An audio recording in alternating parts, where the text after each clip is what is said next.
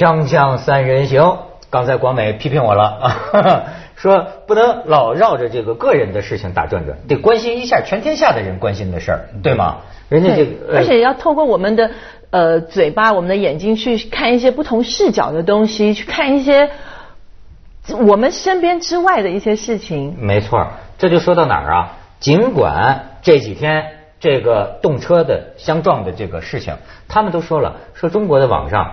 你说的挪威那个事情没有太多人议论，全都是这个动车相撞的这个事。但是尽管是这样，我觉得我们在讲了两集这个动车之后啊，还是不能遗漏这个挪威的这个血案，因为这个事情啊，实在是这这让人觉得，哎，我我也不知道有个奇怪的联想啊。当年我们那个对越自卫反击战，你知道广广广就跟跟跟越南打仗的时候，当时我们宣传一个孤胆英雄，说这孤胆英雄啊，这家伙就是打死了五十个一个人，打死了五十个越南士兵，这当时就是第一号的英雄。有这么回事啊？啊，当时一点都不记得。呃，当时在宣传嘛，叫孤胆英雄，叫什么名字我都忘了。可这个人，这个这个挪挪，咱看看这个照片，看看照片。这一个人造成多少条这个人命啊？他应该是个制服控吧？对，什么叫制服控？就是对制服有那种疯狂的喜爱。他被捕以后啊，呃，他要求出庭啊，他要求穿制服，没没没同意。要穿制服，而且还要公开审判，而且他自己这个照片他自己铺上去的，他应该没有任何的军阶吧？没有，没有。他挂的那些勋章，我估计应该是一个什么上将之类的了。所以这个啊，哎，我你你有没有去过北欧？我去过，我挪威，哎呀，太不能想象了。挪威我两年前刚去过，挪威是一个非常非常安静的小国家，嗯，很乡土。我在奥斯陆去的那天哈，正好是星期二。所有的博物馆都关门。嗯，我在奥斯陆市中心转来转去都没地方去了。它这个市中心非常小的，呃，那个皇宫边上就是伊布森博物馆，然后下面就几个政府大厦，也没什么名牌店。整个奥斯陆不像斯德哥尔摩，不像这个哥本哈根，呃，哥本哈根，它是北欧几个城市里面最朴素的一个，才六百万人口。整个挪威。海峡这么漂亮，它那个那个峡湾啊这么漂亮，整个领土很大，嗯，可是那个地方很朴实，人都跟乡下人似的。最有名的就是挪威市中心有一个公园，全部是雕塑，是一个人雕的，全部是裸体，几几几千个。男女的裸体的这个雕塑，我事先带着一个梦想，是挪威是性很开放的一个 一个国家，这个，但是我听看到这个新闻真的太竞争，太太震惊。所以就像他们有的一个微博啊，这有个人叫什么竹味熊猫啊，说七二三呢，七月二十三号是一个神奇的日子，号称最安全的动车脱轨了，号称最天才的毒后艾米怀恩浩斯在家里挂了，这你知道吧？号称最稳定的挪威遇袭了。号称最牛的赖昌星遣返了，号称最臭的国足竟然赢球了。那天是不是国足赢球？哦，对，先输了两个球，我不给你发短信嘛。我说中国足球走向世界新低啊，居然跟老挝还输了两个球，最最后总算打回来了。哎，但是哎呀，这挪威这个国家真是这这个，我跟徐老师对，就是我演我没有去过北欧哦，但是我认识不少北欧的人，他们给我的印象呢都特别高大。然后你跟我讲说他们好像特别朴实，但是我认识的北欧人都不是这样子。我不能说他们不朴实，但是他们都很很奔放。哎，跟我们具体怎么非常的奔放，跟奔放是相通的嘛？很甚至有一点点狂野，就是朴实往老实那儿走的，奔放往狂野那儿走。对你，他刚才说很朴实，但是他的公园的正中央放了几千个裸体的雕像，对对对其实还是有人雕的，是一个人雕，是吧？这还是有点不同，不谋而合的那种感觉。为什么？他们虽然都很朴实，他们是非常的所谓英文叫 open-minded，他们是非常开放的，他们可以接受任何的观念，接受任。任何的做法，例如呃一对夫妻，但是那个太太，我们出去一起吃饭聊天的时候，那个太太真的就是可以哇，你看看隔壁那桌那个哇来了一个巨帅的人，就是说她这样子的行为，她一点都不需要瞒着她老公。呃，那她老公也可以说，你看隔壁那美美女，绝对她可以直接去买酒给人家喝。啊。这个法国人、意大利人、美国人差不多也是。没有哎，我反而觉得美国人绝对不会吧？美国那老婆，那我跟你说，看死你！而且美国，我知道，我听说我那美国朋友讲，美国的这个太太啊，绝对不能容许的。老公这种行为，那绝对离婚。而且我就觉得他们的日子过得好像是性比较开放，这个是事实。他们好，我觉得我我老嘲笑他们说，我说你们那种日子过得好像 there is no tomorrow 就没有明天了，就是把今天眼前当下这个时间一定要过好、过开心、过过瘾了，及时行乐呗。对，然后我每次都嘲笑他们说，你看你们这些都是海盗的后裔啊，因为我真的觉得他们很狂野的。他这次的事情呢，我是有两点印象最深的，第一个就是说。他会成为这个个人暴力史啊，将来会有一笔。嗯，就是说一个人杀这么多人，之前我记得有个韩国学生在美国校园里也杀，但也没有杀到这么多人。你这个是你其实从技术上讲都是很难的。你有这么多人，他们都会逃，你怎么能够打死这么多人呢？在在一个有限的时间里边，在一个夏令营里面，对夏令营里边，他是警察。他穿的是警察，他不是警察，对，他穿的警服，但是说是小孩子是十三、十四、十五、十六岁，他们跑得可以很快。他在水里游了，他都一个一个这样来打。这个人啊，一千五百页的这个计划，呃，这个宣言书啊，都写好了，而且有战，这真叫有理论、有战略、有战术。作为他个人写一千五百页计划，他说我一个人要杀四万五。嗯，杀伤好像上百万还是多少啊？他的理论就是说，呃，挪威这种国家有什么多元文化，很多穆斯林都来了，我们就是要把他们清除出去。他就这种理论嘛。然后呢，战略是声东击西，那个炸药炸成那个样子，爆炸效率很高啊。他先炸一个地方，炸了之后，然后自己再到那个夏令营的那个岛上，一个一个非常精确的，这才能杀这么多人呢。你说这个人。他背后所反映的问题呢，我倒是可以理解的。北欧这些国家哈，这些年的移民啊，给他们带来的这个困扰哈，是非常明显的。呃，我以他旁边那个国家丹麦来举例子，丹麦收了很多伊斯兰的这个这个移民，嗯，就说他们国家发生问题了，他们土耳其啊，还有一些呃中东国家的，他们就把他们全接收过来移民。但接收过来以后，产生了巨大的社会问题。呃，第一，伊斯兰，我我我不知道我说这个话会不会得罪伊斯兰，我要一个打个招呼，因为都是当地的人跟我，而且是华人跟我介绍，因为我也不懂丹麦文，对不对？嗯。他们生很多孩子，拿救济金，就是我理解，就是在一个福利社会哈，就是在当地的。我不是上次讲过吗？丹麦这样的国家，它是你工作两万，不工作一万五，就是这样一个地方。但是当地的人都工作，他很耻于拿这个一万五啊。可是他们那边的人无所谓啊。然后小孩又多，然后拿的又多，然后呢还恨当地的文化，就他他怎么着他不融入的，他们坚持一就是自己的宗教，所以呢。呃，丹麦也好，荷兰也好，他也讲了荷兰的问题嘛，就是所有这些，尤其是北欧方面的这些国家，他们对他们的移民政策感到很困扰，这个是一个非常不，所以为什么他这个行动本身非常荒谬，但是他这个主张却有这么大的社会影响，包括欧洲的右翼党现在在每个国家都很活跃，都有百分之十到百分之二十的。理论上都很可怕，都是像希特勒一样排斥全体移民的这样的一些主张。这在美国，这完全政治不正确，完全不可能接受。但在欧洲，他的确有这样的社会现象。而且呢，你知道，我这说说说说起来啊，特别的巧。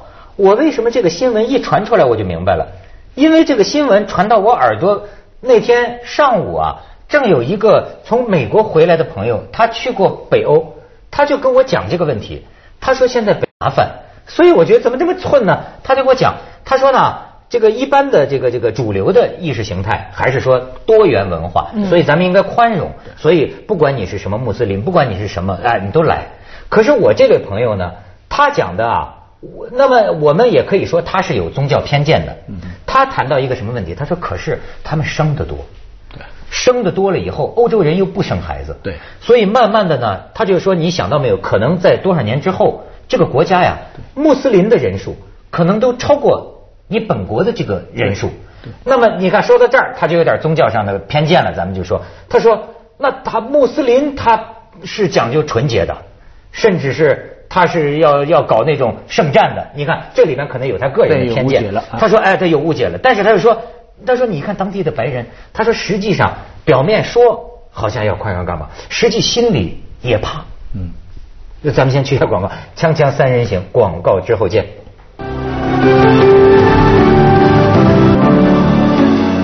广美虽然没去过挪威，但是欧洲那是咱们共同喜爱的地方。我发现这是我的朋友，你的故乡啊，没有人说欧洲不好的呀。哦，甚至特别是中国人。但是我觉得欧洲是一个适合度假跟旅游的地方。你说你要常年住在那里，我估计你到奥斯陆住三个月，你估计就疯了。怎么讲？因为我像我去瑞士，瑞士已经算是一个非常发达而且忙碌、有很多现代化设备的地方。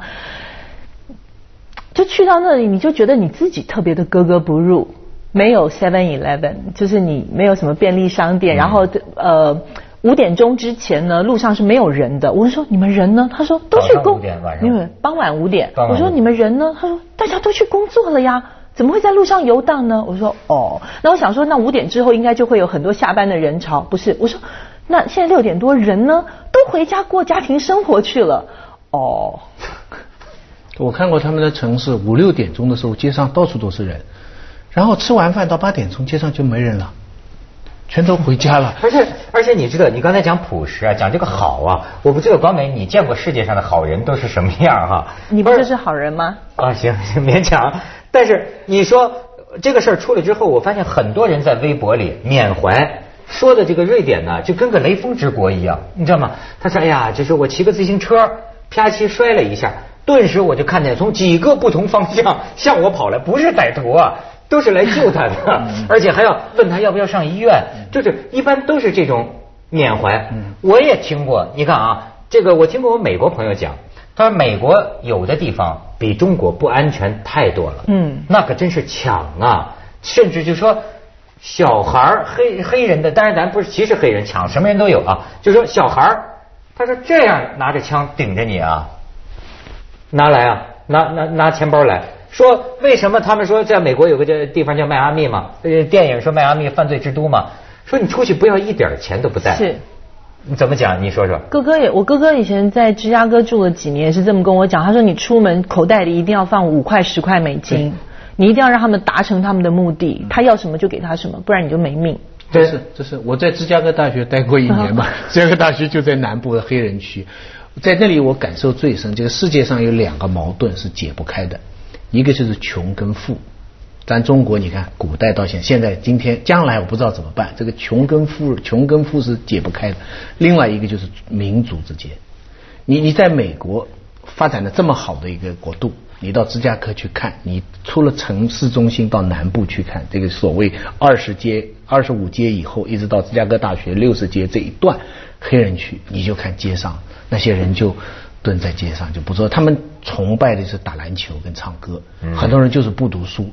那你怎么来解释呢？我去过黑人区买家具啊，那不是说一句正确，说一句不正确的话，你进去一股味道，真的是一股味道，非常非常厉害。那我们有什么理由种族歧视啊？我们本身也被人歧视嘛，所以我们也是反反反反白反白人嘛。但是你的确会发现。欧洲的情况就不像美国，他是把它作为一个立国的根基来处理，就是他把黑人啊，他一他的整个国策里边就是要把黑人作为他自己人，他不承认有一个另外的民族，所以他以这点来，他的火药桶也是在这里，但是他的成功也在这里。但是这个在欧洲就麻烦了，最理想的是英国，英国它吸收了很，比方说伦敦，你知道啊，大量的外来人口，印度人在在伦敦不得了，对不对？嗯。可是。其他国家的问题就来了，你去德国，土耳其人最好的地方，那个那个国国会大厦前面的大草地上，到星期天就像香港星期天的费用集中，全部是土耳其打工的人，他们平常很辛苦，到这一天全部在草地上烧烤。那德国人呢？那些草地是很喜欢的，像花园一样的草地，被他们烧烤过以后呢，就有朋友带过去。那你怎么办呢？就是这样。瑞士呢，中东人，但是呢，相对来说，我最近怎么又听说好像什么意大利也威胁法国，说你们要怎么着，我们就把利比亚难民放到你们法国去。哎呦，这一不是，看来这个在任任何国家都是一个很复杂的问题。北欧的情况又更加特别，因为它天气冷，他们那个环境是很差的。他们到了冬天呢，早上十点钟出太阳，暗无天下午两点半就没太阳了。嗯，夏天呢，半夜十一点钟天还是亮的，我都发疯了，睡不着觉，半夜十一点钟天还是亮的。你你知道这个他们那个自然环境其实是非常非常差的一个地方，但是他们自己呢把它弄得很好。但是我看他们描述的这个地方的人呐，那都是好人呐，就是好的呀，简直是好的没法。所以所以这件事情，我觉得最可怕的，脸上写的好像都是好人，但是事实上这些最大的坏事儿都是这些看起来貌似好人的人，就是像这个人，你去研究他的背景。你完全找不到他犯罪的动机，他甚至于在他的宗教上面，在他工作上面，家庭背景都看不出他要犯罪。我我要举一个例子，最近呢，我的一个朋友的那个家里的佣人被警察抓了，哦，谋杀罪，佣人谋杀呀？啊，谋杀谁啊？谋杀一个不认识的那种歌厅的小姐。你说在北京还是在香港？北京。嗯。而且这个人还是就在北京，嗯嗯就是家家里的人推荐到家里面去工作的一个人，貌就是外表特别老实，工作特别勤奋，特别的吃苦耐劳，就是什么就是你完全就是你这个人，你就是每天想着要给他加薪，要给他加薪，就要对他特别的好。等到警察找到家里面逮捕他的时候，你都不可以相信。警察说的是事实，但是他自己全部认罪，全部招了。所以我就觉得，我我觉得这些所谓的危机啊，真的是你你永远不知道它在哪里要发生。您刚才讲的黑人区，你你自己都知道，你出去旅游的时候，你要避免去一些危险的地方。你在奥斯陆就没有这样的地方啊，你看上去一片和平，除了是那个公园。但是这件事情最不可思议的还有一条，你们拉登杀人吧，他还有个逻辑，嗯，他的逻辑是。你们美国人欺负我们的这个这个巴勒斯坦，对不对？你们支持以色列人欺负我们巴勒斯坦，欺负我们阿拉伯世界，因为你们的总统使用的军力是你们民选的，所以你们全部美国人都有罪。嗯，甚至异族的人在在那个大厦里边也是帮美国的，所以我杀你们。嗯，你看拉登是，可是这一位呢，杀的是全是他自己同胞。杀的全是他的理论是反异族、反伊伊斯兰，可是他杀的全是白人的小孩你说这这算个什么回事呢？这个，但是他自个儿也是有他的主意的。对他的主意，他我我 我反生离，我反离，可我杀苹果。他他其实有一张名单的，他有名单，他的名单都是一些政要。其实他这次去是要杀他们的前首相的，但因为人家演讲完了先走了，所以他没杀成，他就把那些小孩都杀了。那个连法国总统都是他名单里面的一个人选之一啊。他说公主的弟弟被他杀掉了。哦，所以你就要还有个什么解释呢？就是精神有毛病。现在也是他律这这个人就是是不是精神有毛病？但是呢，公诉这一方就是说。要反人类罪，这这绝对是反人类罪了。但是人家说了，这个挪威啊，这不是二最高二十一年吗？刑期没有死刑。现在就是说啊，要为了他特别的，有人说啊，呃，修改法律，判多少年呢？三十年。但是三十年，我跟你说，六十岁放出来，他这个不是三十年，他的这个居住环境，照我看，比一半中国人都强。挪威的监狱是举世闻名的，个人单间个人单有床。有电视，有冰箱，他就在这个里边。而且服刑满七年之后，还可以放周末假。周末假释，就每个周末可以出去玩。再放他到那岛上夏令营去。赖昌星肯定后悔当初没逃到挪威去。锵锵三人行，广告之后见。